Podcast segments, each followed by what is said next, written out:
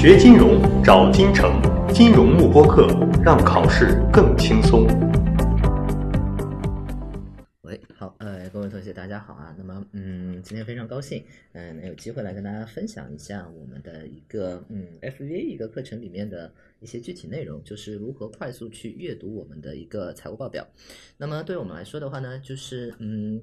呃，正好 CFA 也延期了，那么嗯，在这段空档期间的话呢，我们可以啊、来充分的利用这段时间，可以去学一些，比如说其他的 FARM 证书啊，啊，包括 AQF 或者 FVA 证书。那么今天的话呢，我简单花个半个小时左右的一个时间，来去跟大家啊、来讲一下我们的一个 FVA 证书里面的这个财务报表分析的一个内容啊。那么嗯。对我们来说啊，我一直呃，因为如果大家想要备考 CFA 的话，大家可以呃非常明确的知道，在 CFA 里面，我们的诶财报的一个占比达到了百分之十五，对吧？就是呃，它是一个非常重要的一个科目。那么对我们来说，我们学了 CFA 的话，其实就已经掌握了财报分析的一些基础的内容。呃，我们拿到一张上市公司的一份财务报告以后，我们就可以知道一下，哎，这个公司到底值不值得投资？这个公司的财务状况如何？我到底适不适合值得买入？那对我们来说的话呢，FVA 课程的话呢，相当于是对 CFA 的财务报表分析课程的这样的一个深化，或者说是更深入的一个讲解。因为对于我们来说的话呢，嗯。我们会拿着上市公司的真实的财务报表，呃，带着大家一起来去看我们的这个呃，去分析我们的一个财务报表。那么我们今天啊，就是简单挑一个 topic 来去跟大家分享一下，就是如何快速阅读财务报表的这五步方法。嗯，那么对于我来说啊，我因为我自己报表看的多了，所以一般来说我去看一个上市公司的报表的话呢，大概五到十分钟左右吧。诶，比较难一点的公司可能会看看的复杂一点公司啊，看的时间会长一些，比如说十分钟。简单一些公司的话，可能大概因为套路都是一样的嘛，五分钟就可以看完了。嗯，那么。当然啊，我们今天分享的是快速阅读财务报表啊，呃，这只是帮助我们去筛选第一波的筛选，我这个公司到底值不值得投资的，呃，包括考 CFA 啊，我觉得也是一样，呃，通过考试啊，当然非常重要，但是如果通过学习这张证书，同时可以提升我们自己的一些实战的一些投资能力的话，那我觉得其实这可能要比你仅仅只是考一张证书要来的有价值的多得多，所以呃，包括我自己在讲 CFA 课程的时候，我有个非常大的一个特点，就是我们会把我们的 CFA 的理论知识跟我们的实务知识，呃，有一个比较好的一个结合。那这样的话，考完一张证书以后，我们既拿到了这个证书，我们还掌握了实务的，诶，利用财务报表分析价值投资的一些投资方法，对吧？哎，那么这是我们去学习的一个最大的一个意义，因为我觉得投资是我们知识变现的最好的一种手段，对不对？那么今天我们就来看一下，呃，我们。如何快速去阅读我们这个财务报表？那诶，不是深入阅读啊，因为深入阅读的话，我们在进行重仓之前啊，我们可能还要去进行一个深入分析。那快速阅读只是帮助我们最前边的、最最最初始的、快速的去筛选一下哪些是好公司，哪些是诶这个这个我一看就可能会是有问题的公司，我们就是不投的，对吧？哎，但是有一点点啊，大家要注意啊，就是很多同学会有这样的一个疑惑，就是呃，特别在我们 A 股市场，很多同学可以看到说，嗯。每天涨得飞起来的那些股票，一看基本面，他们的公司的财务状况都是差得一塌糊涂，对吧？但是股票被炒得很高。但是呢，有些真的非常有意义的一些呃非常有价值的一些公司呢，我们可能会发现它的股票价格趴在那里是不动的，对吧？呃，这为什么？那所以呢，很多价值投资的信仰者在 A 股市场是备受打击，呃，每天被锤，对吧？那么，嗯，怎么去理解这些呢？其实也很简单啊。这个首先第一个，我们会觉得价值投资啊，基本面的。价值投资将来一定是一个主流，因为我们现在主要的还是散户集中为多的一个市场。等我们的市场越来越成熟以后，价值投资一定是会回归的，这是一块。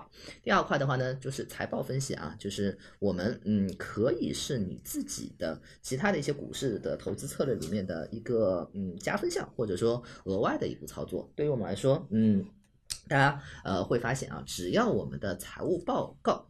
诶，这个这个这个公司的基本面比较理想的话，那么就算在我们大熊市的时候，在下跌的时候，我的股价可能会表现得更为坚挺一些，对吧？所以呃，这个我觉得财务报表分析还是挺有必要的啊。那么我们呃其他就不多说了，我们来看一下这里啊重点内容。呃，自我介绍不多说了。呃，机会成，反正在诶金城讲 CFA 也快讲了快十年的时间了。那最近的话，呃做的比较多的还有一些什么，嗯，跟实物相结。结合的就是量化投资啊、AQF，包括前面提到的 FVA 啊、财务报表分析，对吧？那其他都不多说了。好，我们一起来看一下啊。那如果说我们真的要去分析一个财务报表的话，我我自己的一个角度怎么去看？但是大家注意啊，我只是站在我的角度来跟大家分享一下啊，因为嗯。你可以有自己的一些呃看财报的一些特点啊，看财报的一些方法，那可以在我的方法的基础上进行一个优化。呃，但是呃还有一点要跟大家讲的就是，你不要指望。这半小时的这样的一个直播财报表分析啊，可以帮助我们去打通你的财报分析的任督二脉，你一下子就可以成为巴菲特继承人啊，这也不可能对吧？啊，如果财报分析真的这么有用的话，我可能现在也不在这里讲课了对吧？所以我只是说的是，嗯，我们的一些基本方法啊，呃，可以给大家一些启发和思路。好。那么我在做呃财报分析的时候，我首先第一步看的是什么呢？诶，第一步呃在正式看之前啊，我先带着大家来讲一讲呃这个财报的一个一般结构。中国的上市公司的财务报告的话，一般是这样十二章节啊，呃十二个章节里面，因为我们是快速分析啊，所以可能我们今天看的最多的就是这里啊，就是公司的简介和主要的一些财务指标。那这是我们嗯。这个快速分析的时候啊，主要看这一部分就好了。那其他的那些部分的话呢，我们以后有机会啊，我们来跟大家讲一讲。就比如说深入阅读财务报表的时候，我们会去看的一些点。那快速阅读财务报表，我们只要看什么呢？我们只要看公司简介和它主要的、最重要的一些财务指标，我们大概就可以看到，诶，对这个公司到底值不值得投资有一个初步判断。有了初步判断以后，呃，接着我们再进行第二步的深入操作啊，嗯，深入的分析。那么，嗯。对我们来说的话呢，我们现在今天啊，就是跟大家讲的是快速的这块分析。好，那这是我们第第二个章节啊，财报里面的第二个章节是我们今天可能会重点来去跟大家看的。那么后面的一些公司概要啊、经营层的一些讨论分析是用来干嘛的呢？特别是第四个部分，经营层的讨论与分析，主要的就是帮助我们来去分析一些业务的一些比例、业务的一些规模啊。呃，比如说当年呃炒的比较火的一些稀土的一些股票，对吧？呃，稀土的股票，呃，涨得比较好。那么我们可以看到一家公司，呃，名字我们不说了。它呢，嗯，这个这个说我有稀土业务，那各大的那些股票交易软件里面也把这个公司划分到了那个稀土板块。呃，但是的话呢，我们打开这个公司啊，它的财报里面一看，在它的经营讨论与分析里面，它就是我们只简单看了一下，它跟稀土板块占比有关的比例就只有百分之二，也就是说，嗯，只有百分之二的业务收入是跟它稀土是有关系的，剩下百百。分之九十八都是跟稀土没有关系的，所以对我们来说，这整个稀土的发展跟这个公司其实并没有太大的一个关系，但是它也是算在我的十个稀土的那个板块里面，对吧？所以我们会发现，嗯，同样的都是稀土板块的这个行情，有些股票涨得好，有些股票涨得差，那就主呃，其实很简单，你就要看它的主营业务里面多少是跟我的。这个板块是有关系的吧，对吧？哎，所以这一块的话呢，我们可以在经营讨论分析啊，公司的业务概况里面可以找到。那重要事项里面主要讲的是一些兼并收购的一些东西，我公司有一些什么重大的一些决策。那后面的话呢，股东变动、优先股的一些情况，这个都不是特别重要了。那第八节其实我们可以重点去看一下，当然也是作为深入的分析的时候，我们会去看的一些，比如说我要去分析投资这家公司之前，我可能还要去分析一下、研究一下这个公司的董事长，对吧？他的个性怎么样？他过去有没有一些嗯成功的一些案例？那我投资这家公司的成功的概率有多少？比如说举个例子，我想投资美团，那我想投资美团的话，我可能就会去分析一下王兴，对吧？嗯，他作为创始人、董事长，他过去的一些嗯。经营状况，那我可能会发现说，哎，他在百团大战、千团大战当中活了下来，然后又一手创立了美团。我觉得他各方面的能力应该还是不错的。这其实对一家公司的分析，最终还是落到会对人的这个分析，对吧？那人里面非常重要的一个就是董事长吧，对吧？那同呃同样的，我们还可以去分析一些高级管理人员、员工啊，呃，就比如说我的这个公司的这嗯员工的那个比例里面，呃，这个研发人员的占比有多少？呃，这个硕博以上的呃，这这这个 员工有多少？那这样的话就可以一定程度上看到公司的一些核心竞争能力，对吧？哎，所以这些当然都是我们一些呃做完财务报表快速阅读之后深入分析的一些点。我们以后有机会的时候再跟大家说。后面这些呃又不太重要了。那最重要的就是还有第十一节，第十一节的话呢就是完整的财务报告。那么这个就是我们嗯最最呃详细系统的。三大报表的完整内容，在这个里面我们都可以找到具体的一些内容。那这个就是呃我们整个中国上市公司财报的一般一般结构。大家打开任何一家上市公司的报告财报，基本上都是这样一个结构。那么我们今天主要会围绕我们的第二个章节啊，公司简介，呃这个里面来去跟大家说。那么我们是跟大家说了，我们一共财报分析一共有五步，对不对？那么我们一个来看哪五步呢？首先第一步我们会去看。包括我啊，我自己会去看，嗯的，就是这个公司的一些概况，一般就是我前面提到过了，就是在它的第二节和第三节公司的呃简介和业务概况里面，对吧？公司所处的公司的业务，公司所处的行业，它的产品和服务。我们会简单来看一下，包括它可能会有的主题和概念。虽然我们做的是价值投资，对不对？但是呢，在中国这个市场上啊，这个没办法，哎，因为炒作的情绪题材会比较多一些。那么我们也可以会去，我们也会去看这个公司背后可能会有的一些主题和题材。那么这些主题和题材概念的话，都是为了提高我们赚钱的一个概率，对吧？所以我们也得低头啊，在不同的市场上，我们要有结合呃。实际的方法，对吧？那在我这里啊，我举了一家公司，这个公司的名字叫紫光股份。呃，我们今天。课上所出现的这个公司的名字啊，不作为任何的推荐，我们只是跟大家讲的一些方法论的一些介绍和推荐啊。那呃，这个大家更重要的是知道我们的一些方法论就好了，对吧？哎，那紫光股份，我们可以打开它的财报里面，你看它的报告里面，他说的什么呢？公司的主营业务是云计算、大数据、物联网和人工智能，对吧？包括它的一些为云计算、人工智能啊，这个安防、物联网、边缘计算、五 G 等等提供一站式的这样的一个解决方案，哎。一看呢，就感觉跟现在的整个科技行业啊、五 G 啊，这其实也是有比较大的一个关系，可能是市场上的一个主流的这样的一个主题和概念吧，板块，对吧？哎，当然现在科技板块这个最近这一个月走的非常不好啊，但是，呃，二零一九年包括呃。就是疫情海外爆发之前啊，呃，包括在二月份呃的时候，其实我们整个的科技板块都还是走的非常非常好的。所以当时因为这个 PPT 是之前做的啊，所以当时我们会发现，嗯，在这个里面，嗯，这个这个这个，它是跟我们现在的一些主流的，当时啊，当时的一些主流的一些主题和板块，它是有一个比较好的一个关系的，所以。这个首先第一个确定了，公司所处的行业和它的一个主题相对来说可能是符合现在的一个热点的，是不是？大致我们就有了一个判断的一个方向，对吧？哎，那有同学说，季老师啊，那么我们在做的时候，哪些主题和哪些概念我们可以炒，哪些主题哪些概念我们就不能去炒呢？诶，在中国啊，我有一个这样的一个经验，就是我们去炒的一些主题和概念，最好是有基本面的支撑的，或者说这个主题和概念将来是真的会有业绩的兑现的。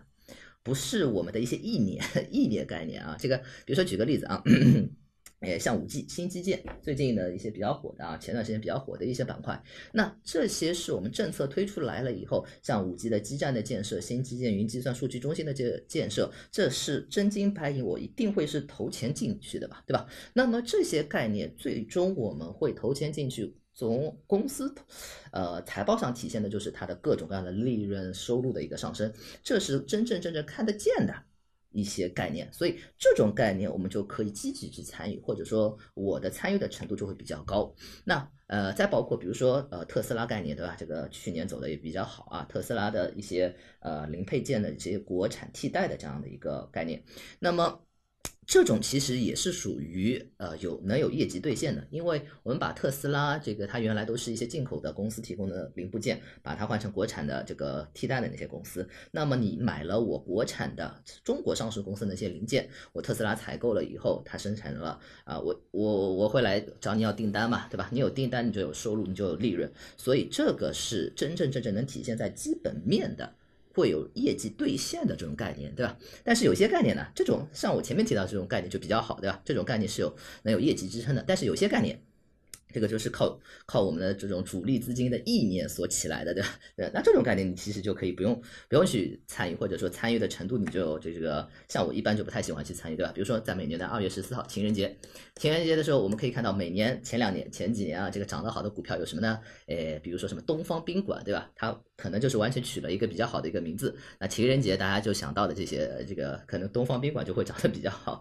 还有什么仁孚医药，对吧？这个如果对股票的呃熟。熟悉一些同学的话，大家可能就会知道人福医药是干嘛的，对吧？所以在情人节的时候，你会发现这两只股票，呃，这些这些名字取得比较好的，或者说跟它的呃。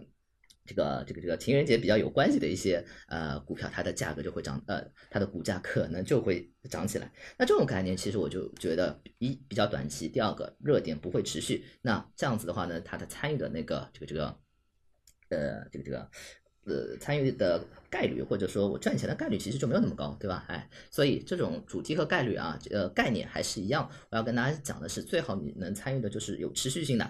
然后呢，能有业绩兑现的，然后最强的那些主题和板块，对吧？那这是第一块啊。我们看这整个企业的一个概况，我觉得紫光股份在当时啊，现在可能不太不太理想啊，在当时还是一个比较不错的这样的一个板块，对吧？好，接着看完了我们的一个概念以后，第二步我看什么呢？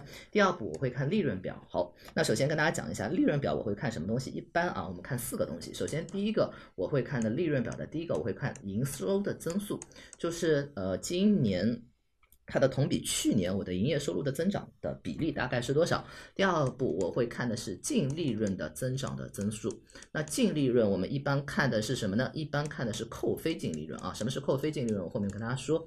诶，第三个的话呢，我们会看的是诶净利润和呃那个扣非净利润呃两者之间的那个区别 差了多少？这是我们会看的第三个部分。第四个部分的话呢，我可能会用一些杜邦分析法，诶这个。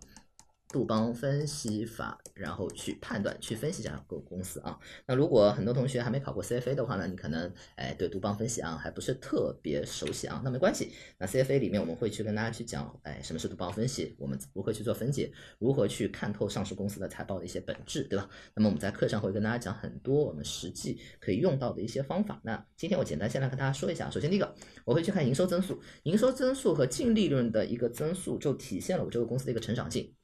那呃，到底增长多少算好呢？这没并没有一个呃这个这个统一的啊。答案啊，这个标准啊，不同的行业我们的增长的那个幅度啊，百分比啊，其实都是不一样。那在我自己个人看来，像营收和净利润的增速，我觉得，比如说能达到百分之二十以上，基本上这个公司就还能看，对吧？这个呃，至少你是增长的就还行啊。如果你是负增长的，那这个你在投的时候，你可能就要小心一些了，对吧？好，我们可以看呃，在呃，我们拿的是紫光的一八年的这个数据啊，一八年的这个年报，因为一九年的年报它还没出来，所以直接拿的是一八年的。真实的年报，好，我们可可以来看一下它的营业收入的增长是百分之二十三，还可以。然后呢，扣非呃这个扣非净利润的一个增长百分之三十五，你看，哎，满足了我们的这样的一个营收净呃和净利润同比增长的一个诶比率，呃。这个这个增长还不错，对吧？哎，好，来看一下啊，什么叫做扣除非经常性损益的净利润？它跟我普通的净利润的一个区别是什么？注意啊，在这里上市公司公布的这个净利润啊，正常的那个净利润，它是包含了很多一次性的，呃，这种非经常性的呃这个这个损益，比如说我的拿到的政府的一次性的补贴啊，呃，我变卖资产。一次性拿到的呃这个这个利得啊，这些都是一次性的，跟公司的主营业务可能并没有太大的一个关系。呃，那这些利润、这些业务可能今年有，明年就没有了。那么我们在做财务分析，我们在做估值的时候，其实最重要的看的是什么？最重要的就是这些利润是我这个公司可持续的一些利润，今年有，明年有，以后每年都有，对吧？哎，那么。这是我们觉得诶比较好的一些这个这个可以可持续存在的一些利润，所以我们要看的更重要的是这个扣非净利润，对吧？那么我们可以看到扣非净利润有百分之三十五的这一个增长，其实还是不错的，对吧？哎，好，那第一步和第二步我们就已经看完了，接着再来看第三步。第三步我们要看的是净利润和扣非净利润两者之间的区别啊。那呃，注意我们区别是怎么看呢？首先我们可以看它的净利润。一八年的净利润是十七个亿，扣非净利润是十三个亿，两者差了四个亿，还可以，对吧？差的不是特别多，那就这种状况还是比较理想的。那最不希望要的是什么样的利润呢？呃，两者之间的结构最不好的一种结构是什么呢？最不好的结构可能是这样子的，呃，一个上市公司它的净利润可能是一个正数，但是呢，它的扣非净利润它都是负的，这是一个什么意思啊？就是。扣非净利润是公司的日常的主营业务、经营业务给我带来的，但是它是负的，也就是说公司的主营业务，它的盈利各方面其实都不是特别理想，对不对？但是它的什么是真的？它的最终的净利润是真的，也就是说上市公司它用了很多很多的这种一次性的那种方法，这个变卖公司也好，变卖资产也好，这个这个呃 whatever，他用了各种各样的一次性的手段，把公司的净利润把它变成正了，他避免了公司被 ST 的这样的一个这个这个这个结局，对吧？因为很公司大家都不希望我的股票价。我的净利润是负的，所以这个呃，大家这个他用了很多的这种手段，把那个原来是负的扣非的那个，把它变成了一个正的，避免了被 ST 的这样的一个结果。所以这是我们要去看的。它呃，如果两者差别很大的话，我们要去看一下它差在哪里，它是不是用了一些一次性的一些手段来去以去达到财务粉饰的这样一个目的，对吧？那么看了这个公司，我们一个十七，一个十四亿还 OK，对吧？差的不是特别多啊，那就啊，我们也就不用去呃细究这四。个亿差在哪里了，对吧？好，那第四个部分的话呢，呃，利润表的第四个部分啊，我们就会去看一下我们的一个杜邦分析。那么杜邦分析其实看的就是什么呢？看的就是一个指标，这个叫做 ROE，对吧？这个叫做净资产收益率。那么我们可以把净资产收益率拆成我们的。三个部分，哪三个部分呢？第一个叫做营业净利润率，第二个呢叫做总资产周转率，第三个的话呢，呃，就是我们这个里面的这个权益乘数，就是我们的一个杠杆比率。那这个就是我们的一个 ROE。那么 ROE 多高算好呢？呃，这个的话呢，把如果是按照巴菲特的标准啊，巴菲特老先生说了，我投资的公司的 ROE 最好要在百分之十五左右，对吧？呃，最好要在百分之十五以上。那么，呃，就算这个你没有到百分之十五呢，在中国啊，这个至少你也这个价值投资啊，可能你要在百分之十以上吧，对吧？这个，那我们来看一下这个公司紫光，它的这个呃 ROE 啊，净资产收益率是百分之六点五，看似不怎么样，对吧？这个离我们百分之十五的标准一半都还没到，对吧？但是我们。可以把它给拆开来看一看啊。那么这个 ROE 这个就是我们的杜邦分解，它把它分成了三个。第一个就是我的盈利能力的净利润率，第二个就是我的总资产周转率，第三个就是我的一个杠杆比率。我们把它叫做权益乘数，对不对？好，那么我们可以看啊，它的净利润率其实还可以啊，就百分之六点七的净利润率其实还是不错的。那么它包括它的总资产净利润率，呃，总资产净利率这个是什么呢？这个就是我们之前提到的 ROA，对吧？这个 ROA 呢百分之六。也还可以，呃，就是没有没有低的特别离谱啊。你 ROE 百分之六确实有点低了，但是你 ROA 百分之六的话还可以啊，因为 ROA 我们正常的这个标准大概是 ROA 的正常标准大概是百分之十左右，对吧？哎，那么你百分之六点几的话呢，我们觉得，哎，虽然没有到这个标准啊，但是呃还可以。那么我们最终可以发现，为什么，哎？这个紫光的它的那个 ROE 并没有那么高呢。其实，呃，非常重要的一个原因就是，大家可以看它有一个总资产周转率，总资产周转率只有一，什么意思？大家可以看啊，它的呃一八年的营业收入是四百八十三亿，一八年的资产总额是八四百八十五亿，所以四百八十五亿的总资产产生了呃这个这四百多亿的八十多亿的这样的一个营业收入，所以基本上就是一比一的这样的一个资产的周转效率，对吧？哎。所以它总资产的周转率并不是特别高。那么简单，呃，我们后面又深入分析了一下，为什么呢？是因为它里面收购了一家公司啊，叫做新华三，呃，控股了一个公司，它有比较多的一个叫做 Goodwill 商誉啊。呃，有几百亿、一一百多亿的这样一个商誉，goodwill，所以这是呃，正是因为这个商誉啊，它比较大的拖累了它的那个总资产周转率，对吧？哎，好，那么接着还有一个原因造成它的净利润呃 ROE 比较低的，就是它的杠杆其实非常低啊。大家可以看到它的权益乘数只有一点五九。那么我们怎么去用这个杜邦分析法呢？第一个，我们可以看到 ROE，我们把它拆成了这三个不同的部分。第二个，我们在我们可以用的一种方法叫做财务分析的两条分析主线。第一条分析主线的话呢，我们用的是时间序列的方法；第二个，呃，我们用的是叫做横截面的分析方法。比如说啊。什么？我们一个来看，什么叫做横截面分析方法？横截面分析方法，我们就拿着紫光股份的这个杜邦的结构，去跟一个呃，比如说它的行业龙头或者所处同行业的另外一个公司，它的 ROE 的分方法，我们来去比较一下，对吧？那么在这里啊，我们挑了一家公司，也是属于 IT 行业的这个公司，呃，应该是让潮信息啊，如果我没记错的话。那么我们可以来看，它最终的 ROE 是百分之八点六五，呃，从明眼上来看，是不是要比紫光的那个百分之六点？呃，六左右是要来的好的，对吧？但是我们可以来看一下这两个公司之间的，我们把它 ROE 进行一个拆分分解以后，我们来看一下。首先，第一个，它的总资产净利率其实只有百分之三了，对吧？百分之三。那大家可以看啊，在我们这个里面，紫光的这个总资产净利率率，这个就是 ROA 是百分之六，呃，是不是要比这个这个对比的那个公司要来的好一些啊，对吧？也就是它的盈利能力，其实大家看它的净利润率，呃，这个对比公司只有百分之一点几，那么紫光的话还有百分之六点几，所以相对来说啊，同呃这个跟同行业的这家公司来比较来说的话，我们会发现，诶，紫光的它的那个净利润率，它它的盈利能力啊，要比同行业的那个公司是要来的好。那为什么最终它的 ROE 没有人家高呢？是因为它的杠杆倍数啊，它的那个负债比率没有人家高。大家可以看，呃，在紫光的它的那个权益乘数只有一点五九，但是嗯，我们的这个所找的这个浪潮信息这家公司，它的权益乘数是不是有二点七五啊？对吧？哎，所以在我们这个里面，就是因为大家可以看到它的资产负债率有百分之六十多，紫光的资产负债率只有百分之三十七，所以嗯，因为。